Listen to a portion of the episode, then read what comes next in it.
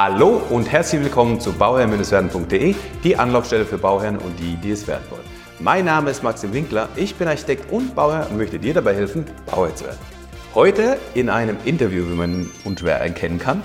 Äh, wir sind hier in Bad Kreuznach, wir sind bei äh, Lithotherm und sprechen über Lithotherm. Wir haben uns auch schon das, euer, euer neues Bürogebäude angeschaut. Aber bevor wir in das ganze Thema einsteigen, Joshua ist bei uns zu Gast. Joshua, wie geht es dir heute? Sehr gut, vielen Dank. Äh, vielen Dank, dass du da bist.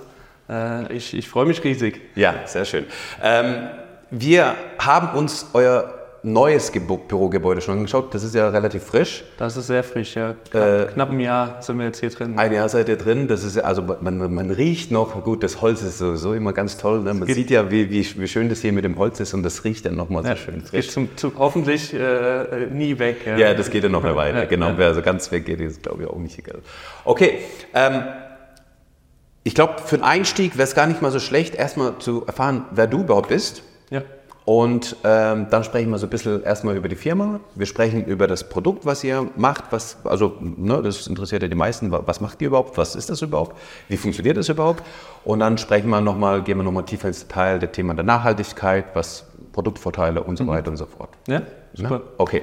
Also, erstmal erstmal zu dir. Wer bist du denn, Joshua? Zu, zu meiner Person, ja. Genau, ich bin Joshua Künast äh, und bin Vertriebsleiter hier bei Lithotherm. Mhm. Und äh, äh wir sind ein äh, ja, reines Familienunternehmen, ja. also durch und durch. Mhm. Äh, das heißt, das Unternehmen äh, wurde von meinem Vater gegründet mhm. und ähm, genau, ich bin hier für den, für den Vertrieb zuständig. Mhm. Und ja, wie das in Familienunternehmen so ist, ne, dann übernimmt man natürlich einige, einige Stellen, ähm, aber genau, ja. Sehr schön. Person. Ähm, dein Vater hat das Unternehmen gegründet, wann war das denn? Ja, das Unternehmen äh, und das Produkt in der Form gibt es jetzt äh, schon seit den 90ern. Mhm. Ne? Und ähm, wir haben es natürlich immer weiterentwickelt ähm, und äh, ja, mit 2012 äh, haben wir dann eigentlich hier in Bad Kreuznach äh, wirklich angefangen. Mhm. Mein Vater hat das lange Zeit mehr oder weniger alleine gemacht. Okay. Und äh, seit 2012 sind wir hier in Bad Kreuznach, mhm. waren vorher äh, hinten, wenn du über, über, die Weinberge drüber guckst, äh, knapp ja, so 500 Meter Luftlinie von hier entfernt in einem kleineren Büro. Okay. Und ähm, durch immer mehr Mitarbeiter, die dazu kamen, aber auch, dass wir unser Produktportfolio erweitert haben. Ja. Ne? und ähm, ja, gemerkt haben, wir können uns nicht nur auf unser Kernprodukt, nicht nur auf die Formplatte äh, konzentrieren, sondern müssen Systeme anbieten. Mhm. Und das hört dann nicht nur bei der Fußbodenheizung auf, sondern da geht es dann eben auch um den Untergrund, was ist unten drunter, um Komplettlösungen für den Bodenaufbau anzubieten. Und äh, da sind wir dann, äh, ja, wie du es jetzt eben schon gesagt hast, dann äh, jetzt vor einem Jahr dann hier rübergezogen mit größerer äh, Lagerhalle, mhm. größerem Büro für mehr Mitarbeiter. Genau. Okay. Ähm, um das einfach nochmal äh, komplett abzuholen für diejenigen, die jetzt gar keine Ahnung haben, mhm. was Lithodem ist, äh, wie würdest du äh, es in, in, in zwei Sätzen beschreiben wollen? Ja, also als allererstes das Lithotherm-System, also unser Kernprodukt und Namensgeber von der Firma, das ist eine äh, ökologische Fußbodenheizung. Mhm. Ein Trockenbau und wie ich es aber eben schon gesagt habe, sehen wir uns mittlerweile mehr als Systemlöser yeah. für Bodenaufbauten. Yeah. Also Systemlöser für nachhaltige ökologische Bodenaufbauten und haben dann mittlerweile Lösungen für Aufbauten mit Fußbodenheizung und ohne Fußbodenheizung. Mhm. Ähm, deswegen ist diese Systemlösung Bodenaufbau viel mehr jetzt ein Kern unseres Unternehmens, als dass, äh, dass die Fußbodenheizung alleine ist. Ja, ja. Ähm, in den 90ern gestartet.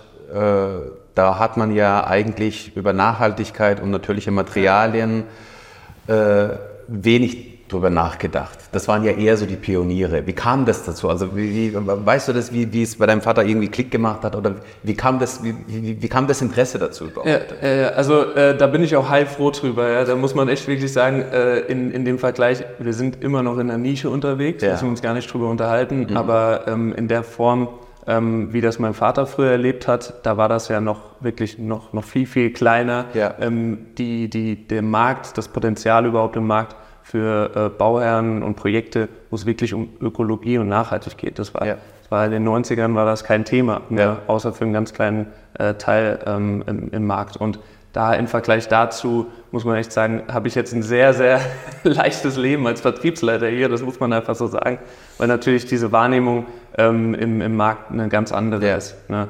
Und ähm, die, die Idee äh, von dem Produkt ist eigentlich so, ähm, dass sie ganz früher sogar ähm, recyceltes äh, Ziegelsplit ähm, genutzt wurde, um eben diese Formplatten zu, zu erstellen. Mhm. Ja.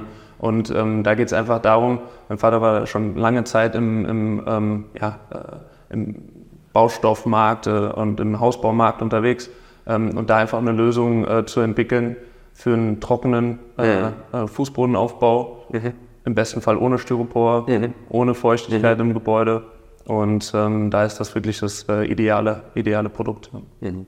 Ähm, in den 90ern gestartet und dann ähm, eigentlich auch ging es direkt los und dann hat man das verkauft und eingebaut und dann war alles gut oder gab es da auch irgendwie Schwierigkeiten? Nee, natürlich. Also als produzierendes, äh, produzierender Betrieb hat man immer Schwierigkeiten. Äh, ähm, da, da läuft nie alles glatt. äh, und ähm, vor allem in so einem Bereich, ähm, ich meine, wir sind dann im Bodenaufbau unterwegs. Mhm. Das Produkt muss natürlich auch ein bisschen was aushalten. Und ähm, das war dann wirklich ganz entscheidend, da ein, ein sehr, äh, sehr, sehr, sehr starkes und loyales Partnernetzwerk zu haben. Ja von, von Partnern, die auch damals in den 90ern schon, also die gab es ja trotzdem schon, ja. wirklich gezielt auf Ökologie und Nachhaltigkeit ja. gesetzt haben. Ja, und ähm, wenn man solche Partner hat, die das dann das Produkt auch dauerhaft einsetzen, dann hat man natürlich auch die Möglichkeit, das weiterzuentwickeln. Dann bekommt wieder ein Feedback aus dem Markt, mhm. was vielleicht besser äh, laufen könnte ja, ähm, und was, was besser wäre äh, in der Umsetzung dann auch.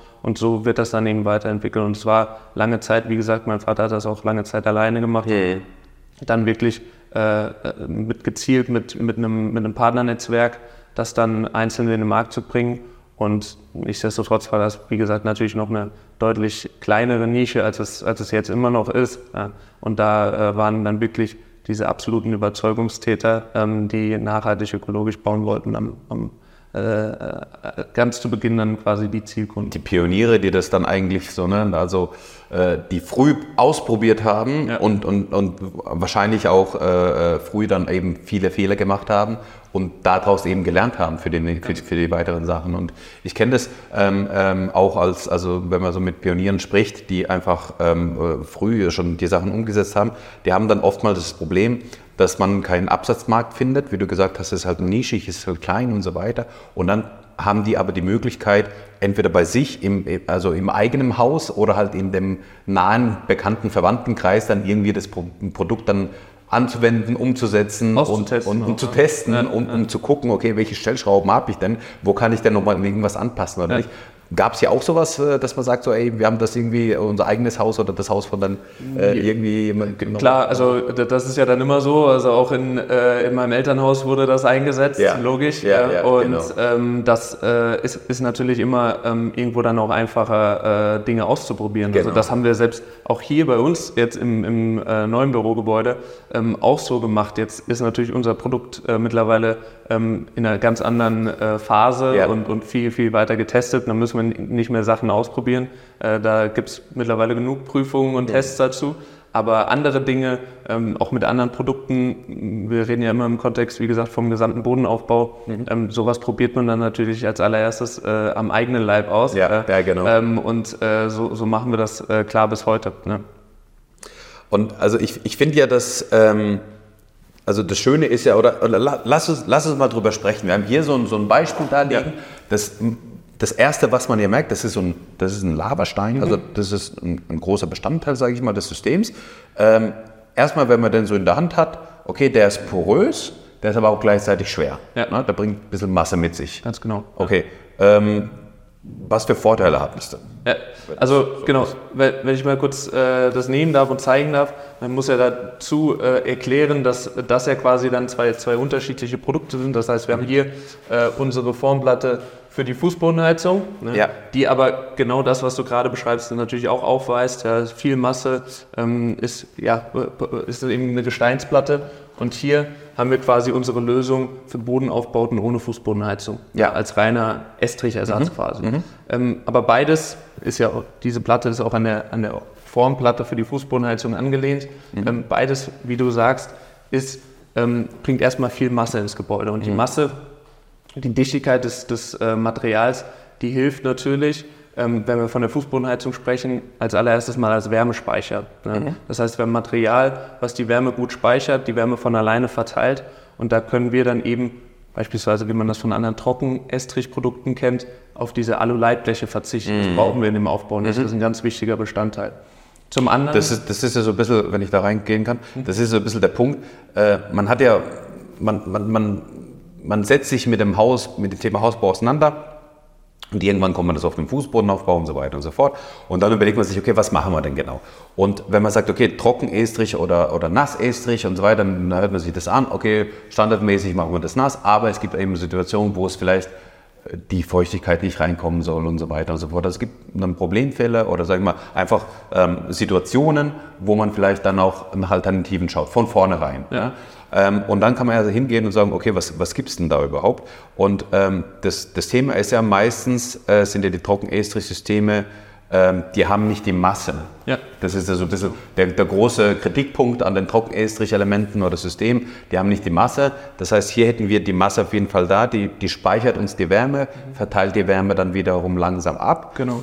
Ähm, funktioniert ja dann eigentlich vom, vom Grundsatz her wie der, wie der klassische Fußbodenaufbau. Ganz genau. Nur haben wir eben den äh, ganz entscheidenden Vorteil zum, zum Nassestrich neben äh, dem, dass wir eben keine Feuchtigkeit ins Gebäude bringen, dass wir trotzdem auch das System umgedreht haben. Das heißt, wir haben die Heizrohre direkt unterm Bodenbelag mhm. und nicht wie beim klassischen Nassestrich mhm. ganz unten, wo dann eben nochmal sechs, 6,5 Zentimeter Zementestrich drüber kommen. Und dadurch haben wir natürlich auch eine, eine äh, Reaktionsschnelligkeit, die, die man sonst von einem Nassestrich nicht kennt. Ein Nassestrich, mhm. da sagt man, oder man, man na, sagt man dann ja häufig, Fußbodenheizung ist träge, ja. weil der Nassestrich da äh, so viel ähm, Platz einnimmt. Ähm, aber das, das haben wir eben nicht. Ne? Und das sind die ähm, entscheidenden Vorteile, wo, wo unser System eigentlich nirgendwo richtig in eine Kategorie einzuordnen ist, mhm. weil du hast schon gesagt, Trockenestriche, da sagt man, ja, und das sind alles Punkte, die auf unser System gar nicht ja, ja, genau. zutreffen. Genau. Ja. Mhm. Und wir bringen eigentlich ähm, die Vorteile von dem Nassestrich, die, der die Masse mitbringt, mhm dann auch die Stabilität für den, mhm. für den Bodenbelag ähm, bringen, bringen wir mit. Wir bringen aber auch die Vorteile von einem Trockenestrich, mhm. ähm, Reaktionsschnelligkeit, mhm. äh, keine Feuchtigkeit im mhm. Gebäude. Das bringen wir auch mit. Ja. Mhm. Also wir äh, schließen quasi die positiven Dinge äh, von, von einem Nassestrich und äh, den, den Trockenestrichen in Form von äh, Gipsfaser etc., was man so auf dem Markt kennt, ähm, bringen wir alles, äh, alles zusammen.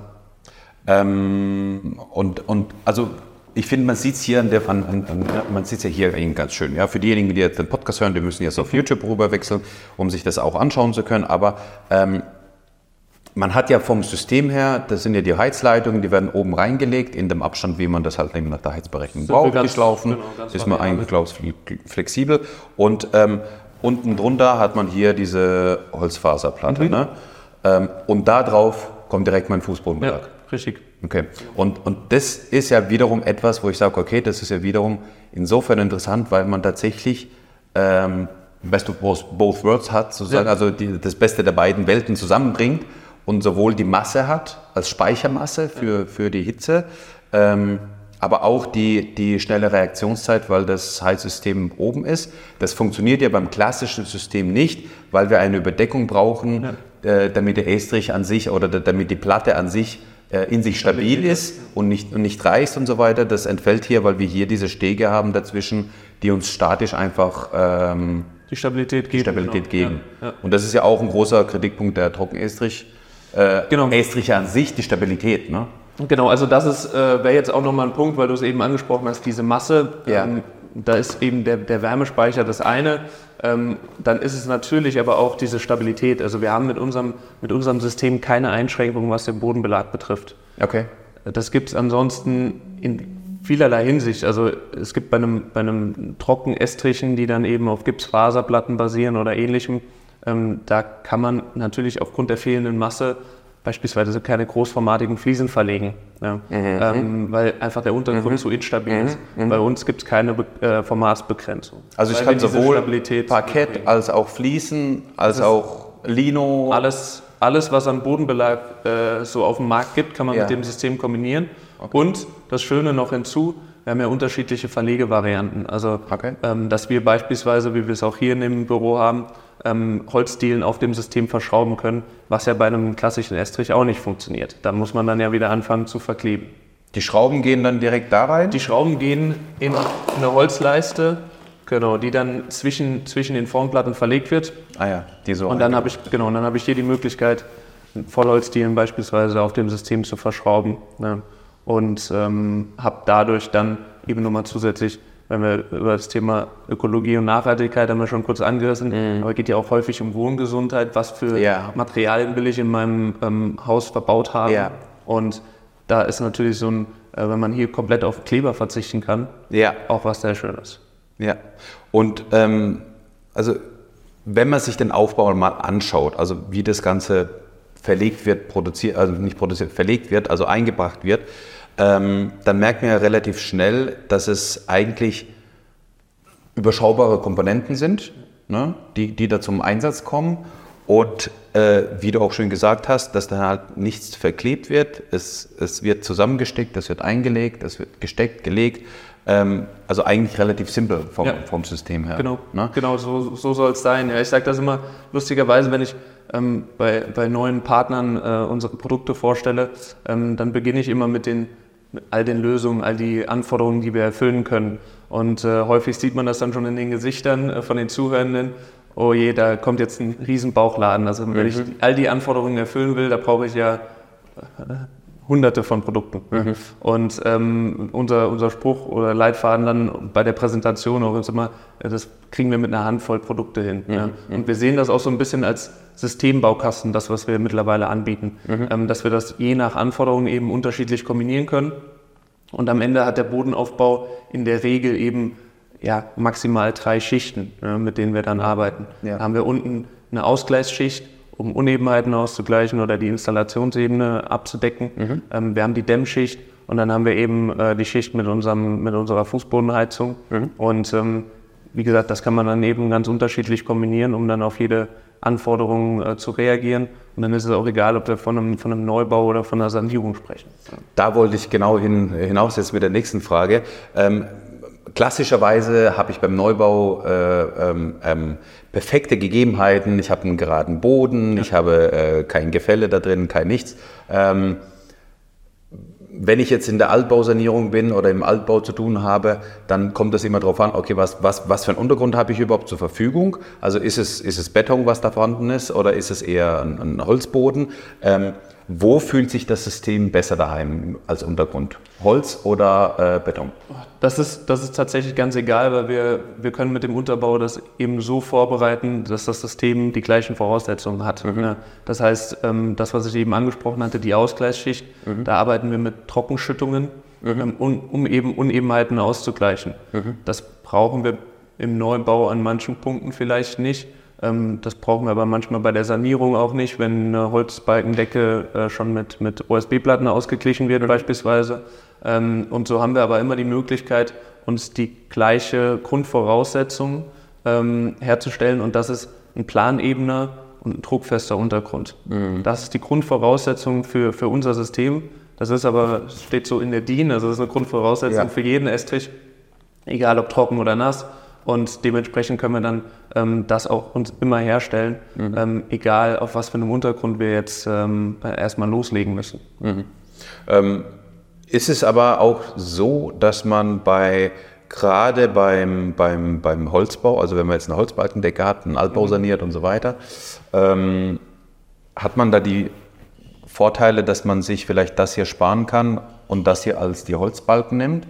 Und die dazwischen spannt? Selbst, selbst das ist möglich. Ja. Auch das ja. haben wir, auch das haben wir schon, schon in der Form äh, mehrfach umgesetzt, ähm, um eben einfach Aufbauhöhe zu sparen. Genau. Das ist ja häufig der genau. Punkt. Genau. In der Sanierung, ähm, wir, wir haben kaum Platz zur Verfügung mhm. ne, und müssen dann arbeiten, haben dann vielleicht noch Unebenheiten, die ausgeglichen werden mhm. müssen. Das ist ja in der Sanierung immer sehr, sehr herausfordernd. Und das ist durchaus eine Möglichkeit, dass ich die Formplatten quasi absenke, ja. zwischen die Holzbalken verlege ja. und dann ja effektiv keine keine, keine Aufbauhöhe habe, weil ich auch da direkt wieder ähm, mit einem Dielenboden oder wenn ich keinen Dielenboden verlegen will, könnte ich ja hier auch wieder eine, eine ähm, ja, Trägerplatte draufschrauben, ja, genau. USB, ESB ja. ähm, und dann andere Bodenbelege drauf verlegen. Ne? Also, also, das, das finde ich äh, ganz spannend, weil ne, wenn man sich jetzt mal überlegt, dass, also das ist ja ein System, was, wo du auch gesagt hast, ich kann jetzt hier in, in, in das Holz kann ich jetzt meine Dielen oder ne, befestigen, mechanisch befestigen. Ähm, äh, sozusagen größer gedacht, das könnten ja auch genauso die Holzbalken sein, wenn die regelmäßig sind, wenn die natürlich in einem gewissen Zustand sind, haben ja. und so weiter und so fort. Einfach vom, vom Meterriss aus runtergemessen, ausgeglichen, äh, die Sachen markiert und dann eingelegt und eigentlich ein simples System auch. Ne? Genau, also ähm, man muss natürlich zu jedem Projekt und zu jedem Aufbau sagen, ähm, nichts ist irgendwie so pauschal zu benennen, vor allem wenn wir in der Sanierung unterwegs sind. Sowieso, Deswegen ja. ist das ja. natürlich ein entscheidender Punkt, in was für Abständen ist das, genau. Ähm, um dann auch zu sehen, wie viel Heizfläche kriege ich wirklich rein. Ja, ne? ja, ja genau. Ähm, aber grundsätzlich besteht auf jeden Fall die Möglichkeit. Cool, ja, ja auf jeden Fall. Ähm, wenn man jetzt pauschal mal hingeht und sagt, okay, ähm, ich will mir jetzt mal das Ganze überlegen, ähm, sowas einzubauen oder halt eben auch nicht. Ich bin gerade dabei in der Findungsphase ähm, und, und dann stelle ich mir die Frage, ähm, wo ist es nicht einsetzbar? Mhm. Also, also wo, wo, wo hat es seine besten Vorteile? Wir haben gehört, dass es sowohl eben, also der Untergrund ist, egal ob das Beton oder Holz ist, ähm, vom Untergrund kann es nicht abhängig sein. Ähm, wo ist aber, wo, wo, spielt das System seine, seine besten Vorteile aus mhm. oder wo ist es weniger interessant oder wo ist es irgendwie kritisch zu sehen? Genau, also ähm, ich glaube, die meisten Vorteile kommen wirklich im, im Holzbau zu tragen. Okay. Wenn ich jetzt vom Holzbau spreche, Beispielsweise so ein Gebäude, was wir hier haben. Mhm. Ja, also ein Massivholzhaus, mhm. Vollholzhaus. Ähm, wir haben dann vor allem in den Obergeschossen, also zum ersten haben wir erstmal den Punkt, in so ein Haus möchtest du keine Feuchtigkeit reinkriegen. Mhm. Ja, da wird penibel darauf geachtet, dass, da, ähm, dass das trocken bleibt. Und da dann einen Nassestrich reinzubringen, ist eigentlich Wahnsinn. Ja, ja. Ähm, das heißt, die Trockenheit ist da ein, ein, ganz großer Vorteil. Wenn wir in das Obergeschoss gehen, haben wir im Holzbau ja relativ leichte Decken. Mhm. Das heißt, ähm, der Holzbau braucht oder im Holzbau brauchen wir erstmal Masse auf diesen leichten Decken. Mhm. Und das bekomme ich eben mit einem anderen Trockenestrich-System nicht hin. Eine Gipsfaserplatte hat man schon äh, relativ leicht dann alles im Vergleich zu unserem ja. System. Das heißt, ich bringe hier ähm, wieder, wieder viel Masse auf die Decke, habe dadurch einfach auch einen guten Schallschutz, ne? mhm. einen Trittschallschutz. Mhm. Und ähm, dann abschließend äh, kann ich das dann eben wirklich mit jedem Bodenbelag kombinieren und kann dann theoretisch, wenn ich jetzt mal annehme, okay, wir haben hier so ein Vollholzhaus, ähm, mehr oder weniger leinfrei, dann wäre es auch irgendwie seltsam, dann sich die, die Holzdielen zu verkleben. Ja. Äh, und dann habe ich auch hier die Möglichkeit, äh, dann eben einen Holzboden drauf zu verschrauben. Mhm. Das heißt, da kommen mit Sicherheit alle Vorteile und die anderen Vorteile, was dann Reaktionsschnelligkeit betrifft und mhm. so weiter. Das kommt, ist für jedes, Bau, für jedes Projekt äh, relevant, aber ich denke, da kommen die, die Vorteile ähm, am ehesten zu tragen oder die meisten Vorteile zu tragen. Mhm. Ja. Und ähm, jetzt habe ich, jetzt hab ich, hab ich mir das System ausgesucht. Ich sage mir, okay, ich bin überzeugt davon. Ähm, wie schwer ist es, äh, einen Verarbeiter zu finden, der mir das auch richtig verarbeiten kann? Das äh, ist relativ simpel, weil das System so, so einfach gehalten ist, dass es selbst für einen, für einen Selbstbau geeignet ist. Mhm. Ja, das heißt, in Eigenleistungen, das haben wir auch relativ viel, vor allem in den letzten Jahren, hat natürlich auch ein bisschen was mit den, mit den Rahmenbedingungen ja. zu tun. Aber es ist absolut geeignet für, den, für, den, äh, für die Eigenleistung mhm. und deswegen ist es auch für keinen Handwerker, für keinen Fachhandwerker ein Problem. Ne? Ähm, in den allermeisten Fällen ähm, ist es tatsächlich Holzbauer, Zimmerer, yeah. ähm, Trockenbauer, yeah. der Bodenleger, yeah. ähm, all die Tischler, Schreiner, mhm. diese, diese Betriebe sind oftmals prädestiniert dafür, weil das Schöne ist dann eben einfach, ähm, ich habe einen kompletten Bodenaufbau aus einer Hand, mhm. ohne Schnittstelle. Mhm. Ne? Das heißt, ich habe einen Betrieb, der mir von der Schüttung über die Dämmebene bis zur Fußbodenheizung und dem Bodenbelag mhm. alles ähm, einbringen kann. Und ähm, ich glaube, das weißt du wahrscheinlich noch besser als ich. Äh, Schnittstellen, ja. äh, egal wie gut die definiert sind, sind immer ein potenzielles Problem auf einer Baustelle. Ja, vor allem beim Heizestrich hast du eigentlich, wenn du es klassischerweise machst, hast du so viele Gewerke, die damit ja. miteinander zusammen und, und terminlich und abstimmen und, und wer hat was gemacht, wer macht was wann. Ähm, das ist ja natürlich immer Aufwand, aber das ist natürlich halt auch, auch mit dem Vorteil, dass man sagt, okay, ich habe dadurch alles in einer Hand ähm, bekommt man von euch ähm, Unterstützung, was die Heizlastberechnung anbelangt Klar, oder sowas? Genau, also das ist dann, dann natürlich auch entscheidend. Muss dazu sagen, das System unterscheidet sich da in, in der Hinsicht nicht äh, zu groß zu, zu anderen ähm, Fußbodenheizungen, mhm. was dann die Auslegung betrifft. Das mhm. heißt, äh, jeder, jeder Heizungsbauer oder jedes TGA-Büro könnte das auch selber auslegen. Mhm. Wir bieten das aber als Service auch mit an. Wir haben eine eigene TGA-Abteilung. Ja. Ähm, das heißt, wir können von der Heizlastberechnung über die Heizflächenauslegung, mhm. Einzelraumauslegung bis hin mhm. zum hydraulischen Abgleich mhm. können wir das alles anbieten ähm, und haben dann eben die Möglichkeit, wenn wir jetzt nochmal über Eigenleistung sprechen, mhm. ähm, ja wirklich dem, dem ähm, Bauherrn oder dann eben auch dem, dem äh, Handwerker ähm, ja, einen Plan an die Hand zu geben, mhm. ähm, wie er dann das Ganze zu verlegen hat und haben dann auch die Möglichkeit, theoretisch mit unseren äh, eigenen Fachhandwerkern dann noch Baueinweisungen auf der Baustelle anzugeben. Ja. Also auch ja, das ja, ist möglich, aber ähm, in den seltensten Fällen wirklich notwendig. Mhm. Äh, Thema der Eigenleistung ist natürlich ein großes Thema, weil wir natürlich da ähm, ja, also wie du sagst, also die, die Preise gehen äh, hoch und so weiter. Das ist ja auch alles äh, bewusst und das ist ja auch alles verständlich und oder zumindest ist klar, warum oder was die Hintergründe sind. Ähm, und gleichzeitig kann ich dann gucken, dass ich mit den Eigenleistungen mir was einsparen kann. Ähm, jetzt, jetzt einfach nur, dass, dass man das ein bisschen einkategorisieren kann.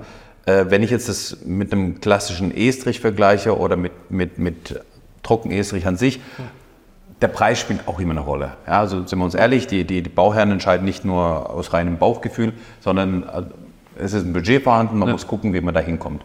Ähm, wo liegen wir preislich? Also ja. im Segment, sag mal, wir sind höher, wir sind niedriger. Also ja. wo kann man es irgendwie einschätzen, mit was kann man es vergleichen? Genau, also auch passend jetzt wieder dazu, zu dem äh, Thema, was wir vorhin hatten, auch bei der preislichen Komponente sind wir wieder äh, weder zum Nassestrich mhm. noch zum Trockenestrich, mhm. den man so, wie man so klassisch nennt, ähm, einzukategorisieren, sondern irgendwo in der Mitte. Mhm. Ähm, grundsätzlich Nassestrich, Preisvergleich immer sehr schwierig, weil er natürlich in der ganzen Republik schwankt. Ja. ja. Ähm, äh, da haben wir einfach sehr unterschiedliche Preise. Ja. Aber man kann trotzdem ganz allgemein sagen, dass ein Nassestrich immer günstiger ist, mhm. erstmal in der Anschaffung. Mhm. Ähm, auf der anderen Seite Trockenestriche ähm, wie wir es schon mal hatten, mit Alu-Leitblechen, mhm. ähm, die es so am Markt gibt. Es Gibt ja auch ganz unterschiedliche Ausführungen, aber immer relativ ähnlich. Ähm, die sind aufgrund des Alu-Leitblechs natürlich auch sehr teuer. Ne? Mhm.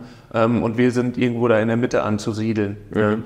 Ähm, äh, man muss aber dann auch ganz ehrlich dazu sagen, bei diesen Preisvergleichen, vor allem mit dem Nassestrich, wird natürlich häufig ähm, Äpfel mit Birnen verglichen. Also der Estrich an sich, der Nassestrich, der ist sehr günstig, das stimmt. Ja, ja. Aber da ist selten dann dabei, wenn wir dann über die Arbeitsstunden und die, die Handwerkerleistung reden und mit Eigenleistung ist sowieso was anderes. Ja. Aber da ist dann auch selten, dass erstmal die, die ähm, äh, Trocknungszeit oder auch die Trocknungskosten sind selten in diesen Angeboten mit berücksichtigt. Ja. Ähm, und wenn man das dann gegenüberstellt, ähm, dann nähert sich das immer weiter an. Und mhm. wenn ich dann noch vergleiche, äh, wie ich es dann später in der Nutzung äh, einfach mir Heizkosten sparen kann aufgrund dieser Reaktionsschwierigkeit, mhm. weil ich einfach nur dann heizen muss, wenn ich es auch brauche und nicht wie beim Nassestrich, dass ich äh, aufgrund der Trägheit ähm, eigentlich die Heizung durchlaufen lassen muss. Ähm, wenn wir das dann noch berücksichtigen, dann ähm, ja, ist es nach zehn Jahren dann äh, auch eigentlich kein, kein Preisunterschied mhm. mehr da.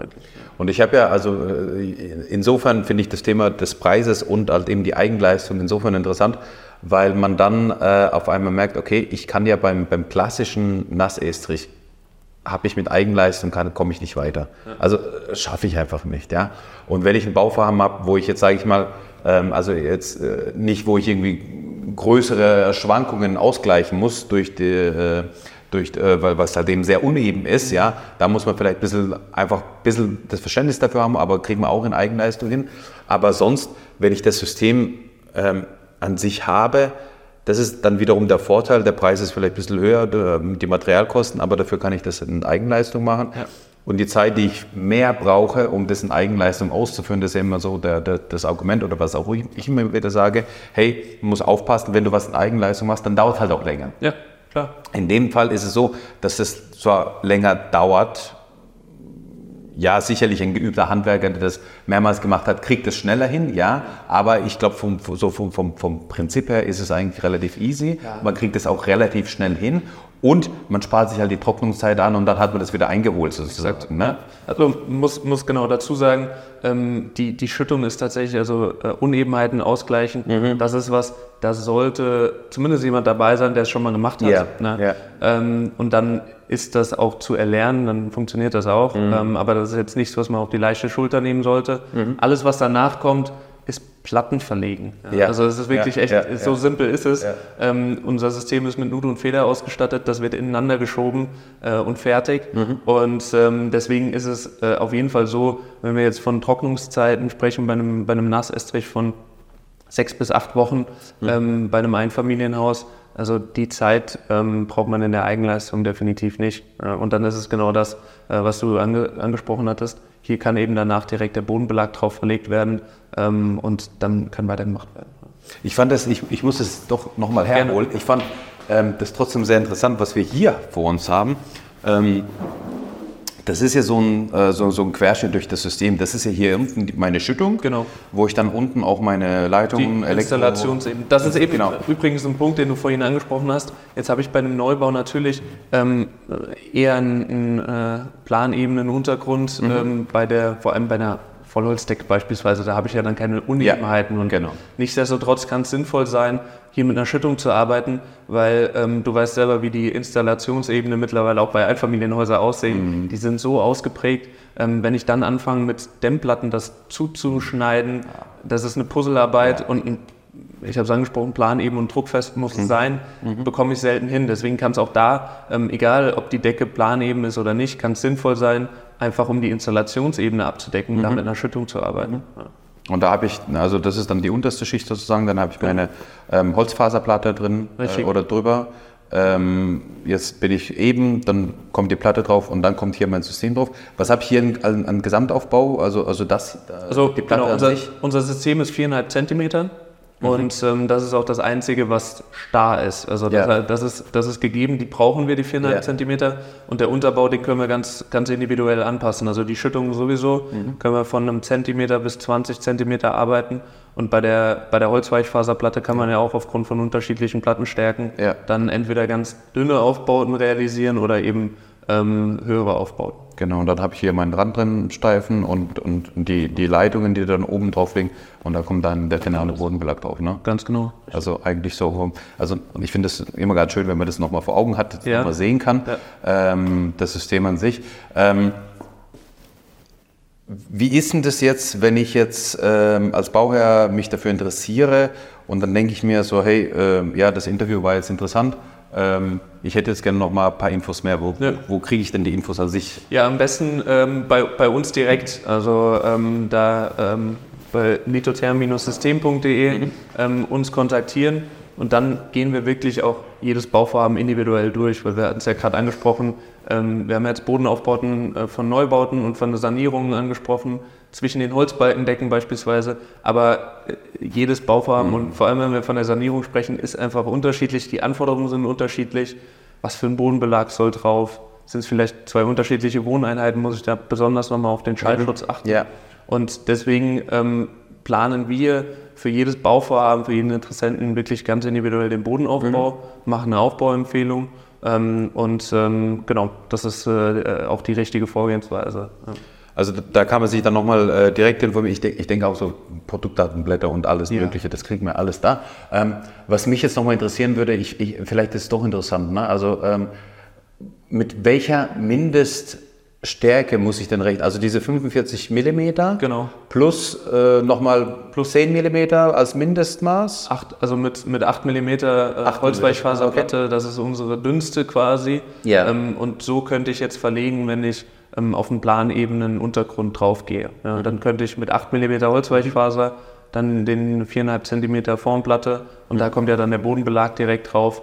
Ähm, das sind so die die geringstmöglichen Aufbauten. Ja. Ist, ist ja oft mal das Thema beim, äh, gerade bei Sanierungen sowieso, aber ne, was, was, was, hab, was brauche ich denn mindestens, ja. womit komme ich klar? Und das ist ja eigentlich schon, schon relativ äh, schlank. Ne? Natürlich, je mehr ich habe, also je mehr ich für Installationsebene habe und so weiter, ähm, variiert also, das halt natürlich. Genau, wir sprechen dann immer wirklich, ich äh, habe jetzt zum Beispiel an eine, eine USB-Platte als Untergrund gedacht, auf so eine Holzbalkendecke, dann ist das häufig der gewählte Aufbau, dass ich dann wirklich einfach nur noch eine 8 mm Holzweichfaser mhm. und dann unser System, dann den Bodenbelag, ähm, da muss wirklich ein, ein planebener Untergrund dann die, die Grundlage sein. Ähm, wenn dann noch Installationsebene dazukommt, ähm, muss man schon wieder neu anfangen zu planen, wo ziehe ich die lang, setze ich eine Schüttung ein oder ähm, ziehe ich die vielleicht äh, durch, die, durch die Dämmebene. Ähm, und dann muss man das natürlich wieder anpassen. Aber ähm, vom Grundsatz her ähm, wäre das so der, der geringstmögliche mhm. Aufbau. Jetzt, jetzt waren wir am Anfang ja ähm, bei, der, bei der Entstehungsgeschichte so in den 90ern. Wir haben, wir haben, wir haben von Pionieren gesprochen der Nachhaltigkeit. Ne? Also, also so dieses Bewusstsein, das war, sage ich mal, nicht, nicht so da, wie es jetzt heutzutage da ist.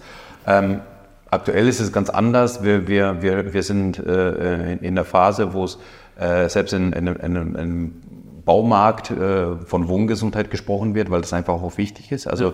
die, die Kunden, die wollen das, deswegen wird das auch in der, in der Masse mittlerweile gemacht. Ne? Ähm, und ich finde das Thema insofern interessant, dass das, also dass die Komponenten, die da auch zusammenkommen, das sind alles natürliche Materialien. Ja. Das ist, also das, da ist jetzt keine Chemie dabei, ja. da sind keine Klebstoffe dabei. Ähm, ist es tatsächlich so oder habe ich irgendwas vergessen, wo dann doch irgendwas dabei also, ist. Also genau, wir müssen natürlich immer den, den Bodenaufbau äh, betrachten. Wenn ich jetzt hier drauf beispielsweise Fliesen verkleben möchte, dann, dann muss ich natürlich mit einem Kleber arbeiten. Okay, ne? ja. Ähm, aber auch da gibt es ja mittlerweile Möglichkeiten und Produktlinien, ähm, die da äh, zumindest äh, in die wohngesunde Richtung gehen. Ne? Mhm. Ähm, aber vom Prinzip her, vom, vom, äh, von den Systemaufbauten, ist das auch immer unser Ziel. Ne? Mhm. Also als wir, wie gesagt, wir hatten ja wirklich äh, zu Beginn eigentlich nur diese Formplatte und das Heizsystem.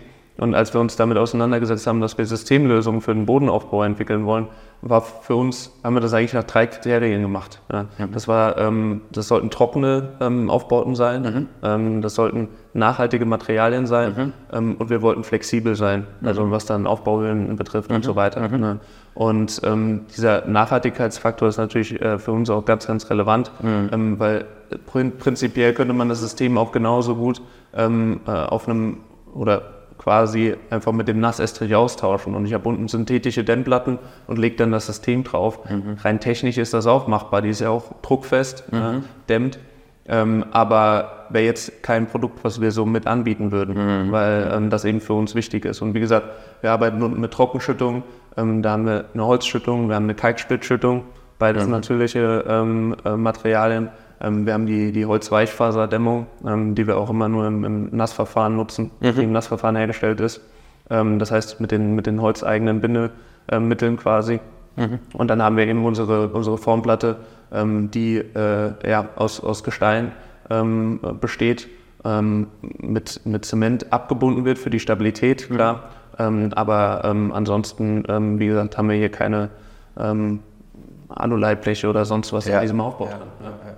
Und, und das ist ja, also, das spricht ja wiederum, wiederum für sich in der Nachhaltigkeit und ähm, das Thema ist ja auch immer die, die Lebenszykluskostenbetrachtung oder die Lebenszyklusbetrachtung. Ne? Also bei, bei den Kosten ist es ja dann äh, auch ein Thema, was eigentlich, ähm, wenn man jetzt einen Rückbau hätte von einem System, ne, ähm, ist es A, komplett möglich, dass man da auch komplett alles wieder auseinanderlegt. Ne? Ja. Also weil es einfach einzubringen ist, ist es auch wieder einfach ja. rauszunehmen. Ja. Was beim Nassestrich natürlich halt ein, äh, ein Haufen Aufwand ist.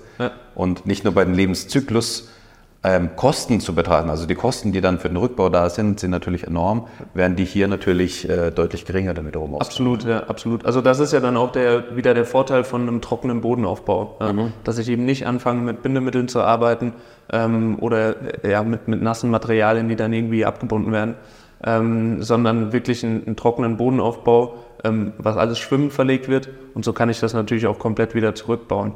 Und das ist natürlich ein, ein ganz, ganz wichtiges Thema. Ähm, ich glaube, für alle, ähm, die, die schon mal ein Haus saniert haben und auch Dinge wieder rausgerissen haben, mhm. Ähm, da die, die haben gemerkt und dann auch mit den Entsorgungskosten zu rechnen hatten, ähm, die haben natürlich gemerkt, okay, das, da sind Produkte verbaut, die gibt es ja auch heute noch am Markt, ja. äh, da sind Produkte verbaut, die hat damals hat man wahrscheinlich für einen, für einen sehr, sehr geringen Betrag eingekauft, ähm, verbaut und ähm, jetzt die nächste oder übernächste Generation muss dann quasi ähm, damit umgehen und muss auch die Kosten tragen, mhm. das wieder zu entsorgen mhm. und äh, zurückzubauen. Ne? Und das ist eben was, äh, was jetzt bei so einem Bodenaufbau zum Beispiel gar kein Thema wäre, weil ich könnte theoretisch wenn ich so einen Aufbau habe mit Schüttung, mit Holzweichfaserdämmung, dann das System obendrauf, mhm. verschraubte Diele beispielsweise, mhm. dann kann ich das komplett zurückbauen mhm. und ja auch wiederverwenden. Also es geht ja gar nicht, ist ja gar nicht notwendig, das ähm, jetzt in dem Fall zum Beispiel dann äh, zu, äh, zu recyceln, mhm. ähm, sondern ich könnte es einfach wieder so einsetzen, ja, weil ich äh, ja keine Beschädigung daran habe oder sonst was.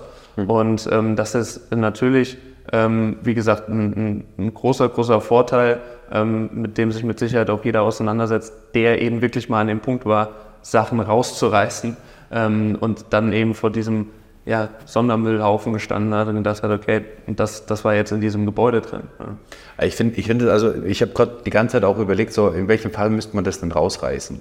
Ähm, in den Fällen natürlich, wie, wie, also aktuell reißen wir die Estriche, äh, die, die Bestands-Estriche raus bei der Sanierung, weil wir einen Heißestrich reinbringen wollen. Aber hätten wir jetzt gar nicht die Notwendigkeit, einen Heizestrich reinzubringen, dann würden die auch bestehen bleiben.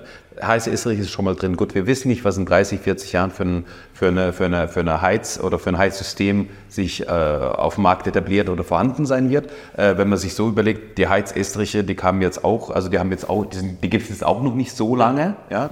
Ähm, aber, aber die beherrschen aktuell den Markt und wir wissen einfach nicht, was, was in der Zukunft passiert. Aber wenn ich mir das überlege, ich habe jetzt äh, vor kurzem auch ein äh, Interview gemacht mit äh, Professor Timo Leukefeld, wo es über äh, Zukunftstrendforschung, Autarkie und so weiter und so fort ging, wo er die These aufgestellt hat, ähm, oder, oder na, nicht er, aber die Zukunftsforscher sagen halt, dass wir in den nächsten 15, 20 Jahren ähm, uns von, Heizungs also von, von wassergeführten Heizungsleitungen verabschieden werden ja. und dann eigentlich eher so mit den Verrotheizungen und sowas äh, ja. dann heizen werden. So, ähm, angenommen, dieser äh, Zustand haben wir dann in 30 Jahren, dann habe ich ja trotzdem noch, also ich habe ja den, den, ich kann ja trotzdem den Oberbelag kann ich wegnehmen, kann dann an ein neues Parkett, einen neuen Bodenbelag, Fliesen, was auch immer drauflegen, die Heizleitungen bleiben einfach drin, weil die dann sowieso abgestöpselt sind und, ja. und dann heize ich mit was anderem von mir ja. aus. Aber ich habe dann trotzdem die Flexibilität, wenn ich jetzt ein anderes System ähm, haben werde in der Zukunft, was wir gar nicht kennen, weil Brennstoffzelle sich entwickelt, weil Wasserstoff nochmal oder oder oder. Das Ganze ist ja dann so, ähm, dass ich sowohl als auch habe dann. Also ja. ich, zu dem Zeitpunkt, wie wir es heute betrachten ja. können. Natürlich kann es sein, dass wir in zehn Jahren nochmal irgendwas Neues auf den Markt kommt, was komplett kostenlos ist, weiß was ich was, ja, nachhaltig kostenlos und alles, alles über einen Kamm schert und, und dann sind alle happy und dann baut man da drauf. Ähm, vielleicht muss das dann ausgetauscht werden, ich weiß nicht. Aber ich, also wenn man so logisch überlegt und wenn man mal die Abfolge mal überlegt, dann ähm, ist man eigentlich, wenn man, wenn man, wenn man so ein System drin hat, ist man doch relativ flexibel dann auch für die Zukunft aufgestellt. Total, oder? also sehe ich ganz genauso. Ähm, Gehe geh da auch zu einem, zu einem Teil mit. Ich meine, wir haben beide jetzt keine, keine Glaskugel ähm, und wissen nicht, was passieren wird. Aber es ist ja schon heute so, dass für so ein äh, modern äh, gebautes Haus ähm, nach modernen Standards eine, eine, Wärmepumpe häufig einfach überdimensioniert genau. ist. Ne? Mhm. Und ähm, dementsprechend sind wir ja auch so aufgestellt, äh, was ich ja gesagt habe, dass wir Lösungen für den Bodenaufbau haben. Mhm. Ne? Und dass es nicht nur auf das wassergeführte äh, Fußbodenheizung ähm, äh, fokussiert, sondern haben eben dann auch die Lösung für Bodenaufbauten ohne Fußbodenheizung, mhm. wo ich ja genau die gleichen Anforderungen habe. Da will ich ja auch in einem Holzbau beispielsweise Masse reinbringen oder ja. generell eine Stabilität haben, um jeden Bodenbelag zu verlegen. Ich will nicht unbedingt Feuchtigkeit reinbringen, mhm. will eine Rückbaubarkeit haben und ähm, so funktioniert ja unser, unser reiner Trockenestrich, der LW86, so funktioniert ja aber auch die Formplatte für die Fußbodenheizung. Also die, die erfüllt ja trotzdem noch ihren Zweck des Bodenaufbaus, ne, ähm, um dann später einfach da eine Flexibilität drin zu haben, so wie du es gesagt hast. Und ähm, deswegen äh, gehe ich natürlich bei der Frage mit, wenn du sagst, warum sollte ich das überhaupt austauschen, ist eine berechtigte Frage. Ja, also ja, genau. Ja. Was, was würde ich denn dann anstelle dessen dann in Bodenaufbau reinpacken, was, was besser sein sollte oder genau. anders sein sollte. Ähm, ich bin hier komplett flexibel. Ähm, wo ich auch viel eher das, das Praxisnahe sehe, ist das Austauschen von einem Bodenbelag. Genau. Ohne, genau. Ich meine, ohne große Schäden ähm, mhm. äh, zu verursachen oder ohne eine zusätzliche Aufbauhöhe zu haben, wie das früher häufig gemacht wurde, einfach ein neuer Bodenbelag obendrauf. ja, ähm, soll sich der Nächste darum kümmern. Ja. Ähm, aber äh, äh all das ist ja auch ein Vorteil ähm, und ein deutlich praxisnaher Vorteil, zumindest für, für die Gegenwart. Ähm, was in der Zukunft ist, wissen wir nicht. Aber ähm, um dann wirklich einen Bodenaufbau auszutauschen, und das ist auch so ein Punkt der Flexibilität, die wir natürlich mit unseren Bodenaufbauten gewährleisten wollen. Mhm. Mhm. Total.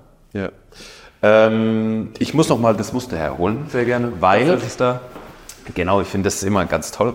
Ich weiß nur nicht für die Kamera, ob das nicht äh, zu arg spiegelt oder nicht, deswegen ähm, hebe ich es immer mal so hin und her.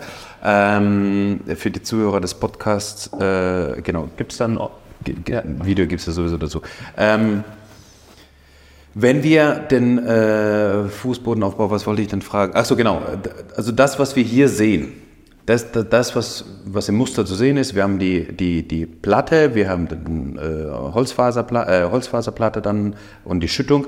Ähm, das ist alles von euch. Oder ist das ein anderer Hersteller wie das und das wiederum ein anderer Hersteller wie das hier? Genau, also wir arbeiten da natürlich im Unterbau mit, mit äh, anderen Herstellern zusammen, mhm. ne, ähm, bieten das aber komplett aus einer Hand an. Mhm. Das heißt, ähm, wir, wir, arbeiten da mit Partnerbetrieben, ähm, um wirklich diesen diesen Effekt zu haben, dass wir ähm, alle Materialien, die für den Bodenaufbau notwendig sind, aus, äh, mit einem LKW quasi auf die Baustelle liefern können. Das ist für äh, Partnerbetriebe von uns, die beispielsweise Zimmereien sind, ein großer mhm. Vorteil. Mhm. Das ist aber natürlich auch für den Bauern was Schönes, dass er sich nicht äh, jede Komponente für den Bodenaufbau irgendwo ähm, selber beziehen muss mit einzelnen äh, genau. Transportkosten etc., genau. sondern hier kommt wirklich alles, alles aus einer Hand. Und du weißt auch, dass die Komponenten, so wie die zusammengestellt sind, auch nachher zusammen funktionieren. Ganz genau, es ist geprüft. So, ne? Es sind geprüfte Aufbauten, das ist natürlich auch ganz wichtig, ähm, wenn wir von Prüfungen sprechen, in der Kombination. Ähm, Prüfungen dann auch, wenn es um, um Schallschutz geht, beispielsweise Trittschallschutz, ja, ähm, wenn wir dann von unterschiedlichen Wohneinheiten sprechen. Mhm. all das haben wir mit unseren Systemaufbauten eben geprüft und mhm. freigegeben. Mhm. Und dann ist das natürlich, egal ob Handwerker oder, oder ähm, Bauherr, ist das natürlich ein ein Vorteil zu wissen, okay, das kommt aus einer Hand. Mhm. Ähm, was muss ich als Bauherr wissen, um das System bei mir einbauen zu können? Also brauche ich irgendwelche Vorkenntnisse oder, oder welche Informationen müsste ich denn parat haben oder euch liefern, mhm. damit man sagen kann, okay, das äh, passt jetzt oder passt irgendwie nicht. Genau. So. Also für, für, für uns ist es natürlich immer ganz relevant, ähm, die Aufbauhöhe zu haben. Mhm. Ne? Die wird ja vorher äh, in irgendeiner Form festgelegt, ähm, ob ich in der Sanierung unterwegs bin und das quasi gegeben habe mhm. und äh, einen alten äh, Boden rausnehme, der alte Estrich kommt raus und ich weiß, okay, der hatte 5 cm plus Bodenbelag plus Dämmung. Ich habe irgendwie jetzt äh, 8 bis 10 cm für den Bodenaufbau. Mhm. Ähm, oder ich bin im Neubau unterwegs und der Architekt plant mir 15 cm Bodenaufbau mhm. ein. Ähm, das ist natürlich für uns eine ganz relevante Info, um dann eine Aufbauempfehlung auch zusammenzustellen. Mhm. Ne? Und dann geht es natürlich darum, was ist der Untergrund, also wo baue ich drauf auf, mhm. ähm, damit wir einschätzen können, ist eine, ist eine Schüttung notwendig oder ist keine notwendig. Was sind die Anforderungen? Das ist natürlich auch für uns ganz wichtig zu wissen, in was für einem Projekt soll das jetzt eingesetzt werden. Ähm, wie gesagt, Mehrfamilienhaus mit unterschiedlichen Wohneinheiten, würden wir mit einem anderen Bodenaufbau vermutlich rangehen, als wenn ich jetzt im Einfamilienhaus mhm. äh, unterwegs bin. Ähm, genau, das sind so die wichtigen Punkte, ähm, die, die, man, die man bringen muss. Und dann können wir eigentlich auch schon eine erste Aufbauempfehlung zusammenstellen. Ja, also äh, klassischerweise hat man so die 15 cm, 3 genau, ja. Ähm, da würde man ja auch mit klarkommen. Ne? Also, ja. also 15 cm ist gar kein Problem.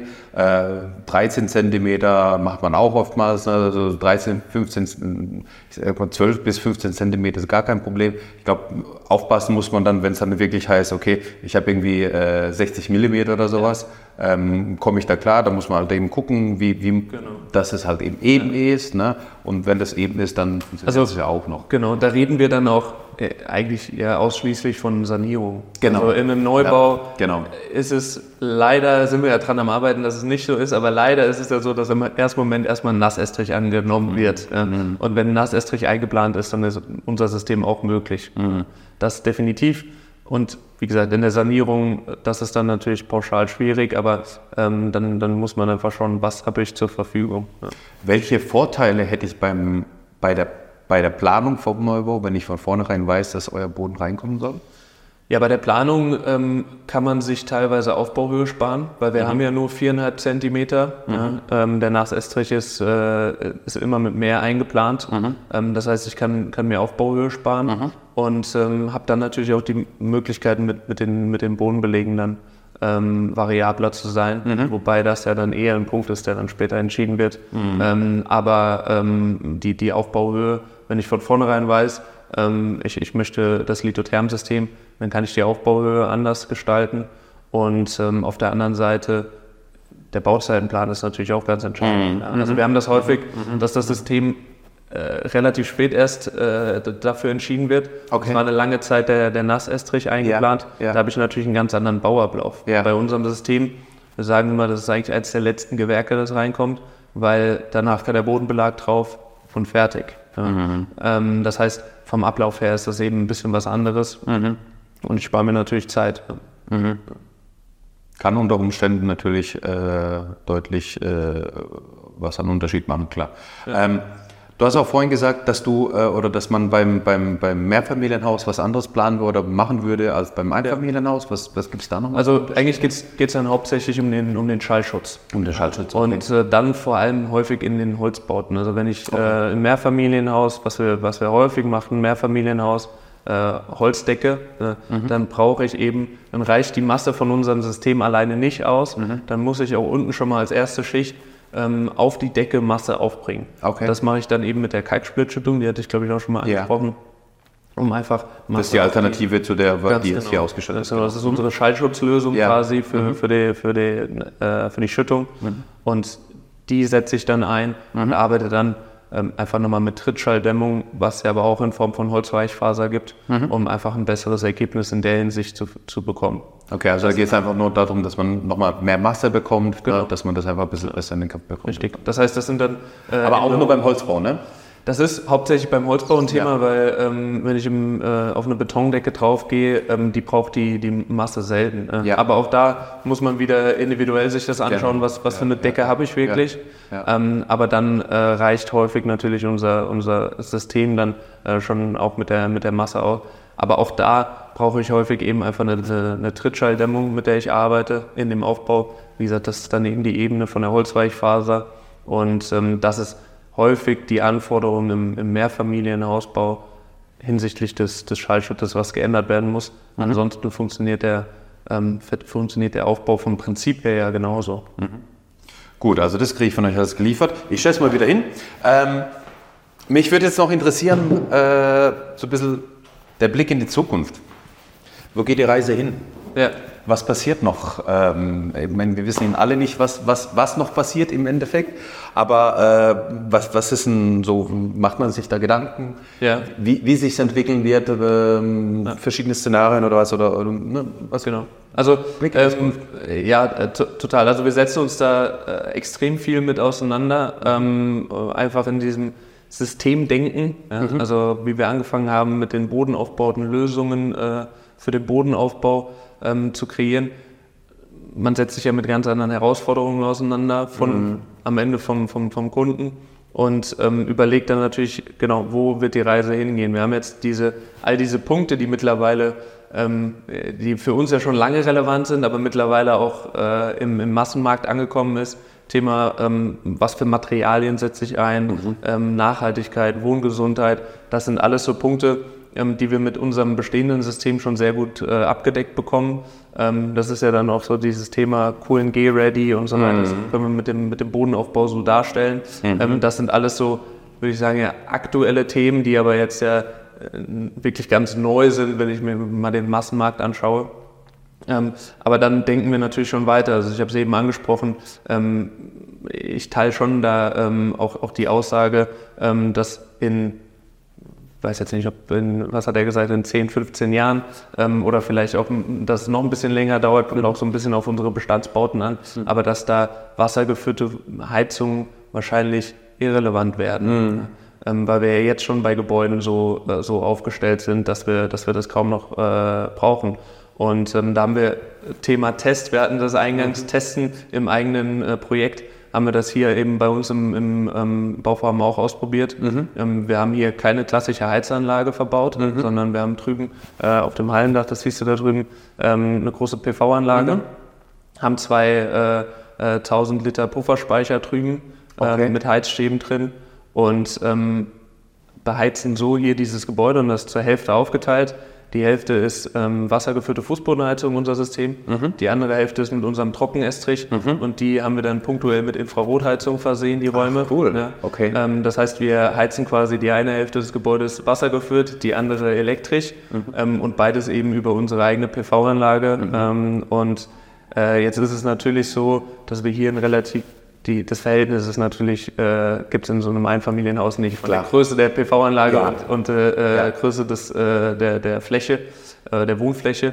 Wobei die PV-Anlage da auch für die, für, für, für, äh, für die, also für die Pro, äh, nicht Produktion, für aber für die, ne, für die Lagerung und so weiter, also genau. im Geschäftsbetrieb sozusagen genutzt wird, was auch ein bisschen intensiver ist. Ne? Also, ja, klar. also für so ein bisschen Dings, okay. Und äh, trotzdem, äh, also Thema Autarkie wird ganz, ganz groß sein ähm, und das, damit setzen wir uns natürlich auseinander ähm, und deswegen eben auch die Lösung für den Bodenaufbau ohne wassergeführte mhm. Fußbodenheizung. Ja. Ja. Wir wissen, die, die Fußbodenheizung wassergeführt ähm, wird jetzt äh, ja nicht die nächsten 100 Jahre noch so bestehen bleiben. Mhm. Äh, da sind wir auch überzeugt davon. Mhm. Ähm, und äh, wie gesagt, eben dann mit unseren Lösungen ja auch die wir äh, mit Infrarotlösungen als Bahnen anbieten, mhm. ähm, setzen wir uns viel damit auseinander, wie, wie dann in Zukunft vor allem in solchen Häusern geheizt wird. Ja? Also solche Vollholzhäuser, ähm, aber auch die anderen modernen Neubauten mit den Dämmstandards, die es mittlerweile gibt, brauchen so wenig Energie. Ja. Ne? Ja. Und ähm, das ist für uns natürlich ein großes Thema.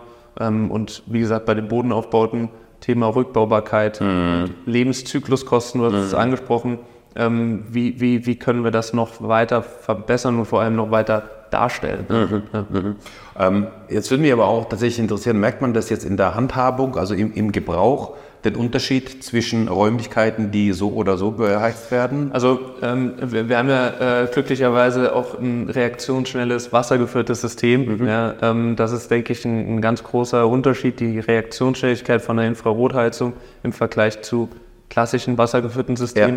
Ja. Ähm, deswegen ist da der Unterschied äh, tatsächlich bei uns jetzt nicht so groß. Okay. Aber die infrarote äh, Strahlungswärme ist natürlich schon ein anderes Gefühl. Ne? Okay. Äh, jeder, der das mal äh, erlebt hat in der Form, ähm, äh, ist es ja wirklich, sind ja diese Strahlungswärmen, ne, ja, ja, die man so kennt. Ähm, und, äh, aber in der Nutzung und in der Handhabung, wie gesagt, aufgrund der Reaktionsschnelligkeit, ähm, merkt man jetzt nicht, wenn man von der einen Seite des Büros in die andere geht, dass ich hier ein anderes, äh, anderes Heizsystem verbaut habe. Aber gibt es so Mitarbeiter, die sagen, ah, ich will ja nur Infrarot oder ich will äh, auf keinen Fall Infrarot, ich will nur äh, das andere oder sowas? Äh, nee, nee, tatsächlich nicht. Äh, es wurde, wurde, so aufgeteilt und aufgrund der Büros äh, ist das so. Ähm, aber es gibt auch keinen Mitarbeiter, der friert oder äh, einer, der, der immer am Schwitzen ist. Also das ist ganz ja. gut eingestellt. Ja. Ähm, aber ähm, ich habe natürlich bei der Infrarotheizung ähm, aufgrund der Punkte punktuellen äh, Besetzung kann ich dann natürlich schon ganz nett und sehr, sehr schnell, weil am Ende hat eine wassergeführte äh, Heizung natürlich immer nochmal den Vorlauf, den es mhm. ja davor gibt, genau. unabhängig von, von dem System. Genau. Ähm, und da ist natürlich schon, schon ein Reaktions-, äh, also ein Schnelligkeitsunterschied ja. äh, zu, zu merken. Super. Ähm, Joshua, ich glaube, wir haben ganz schönen Rundumblick gehabt. Ich habe auch vorhin gerade auf die Zeit geguckt. Wir sind jetzt auch äh, irgendwie bei, bei, einer Stunde schon angelangt, ähm, äh, wo, wobei ich gedacht habe, wir, sind, wir haben jetzt ja gerade eine halbe Stunde ja. oder so hinter uns.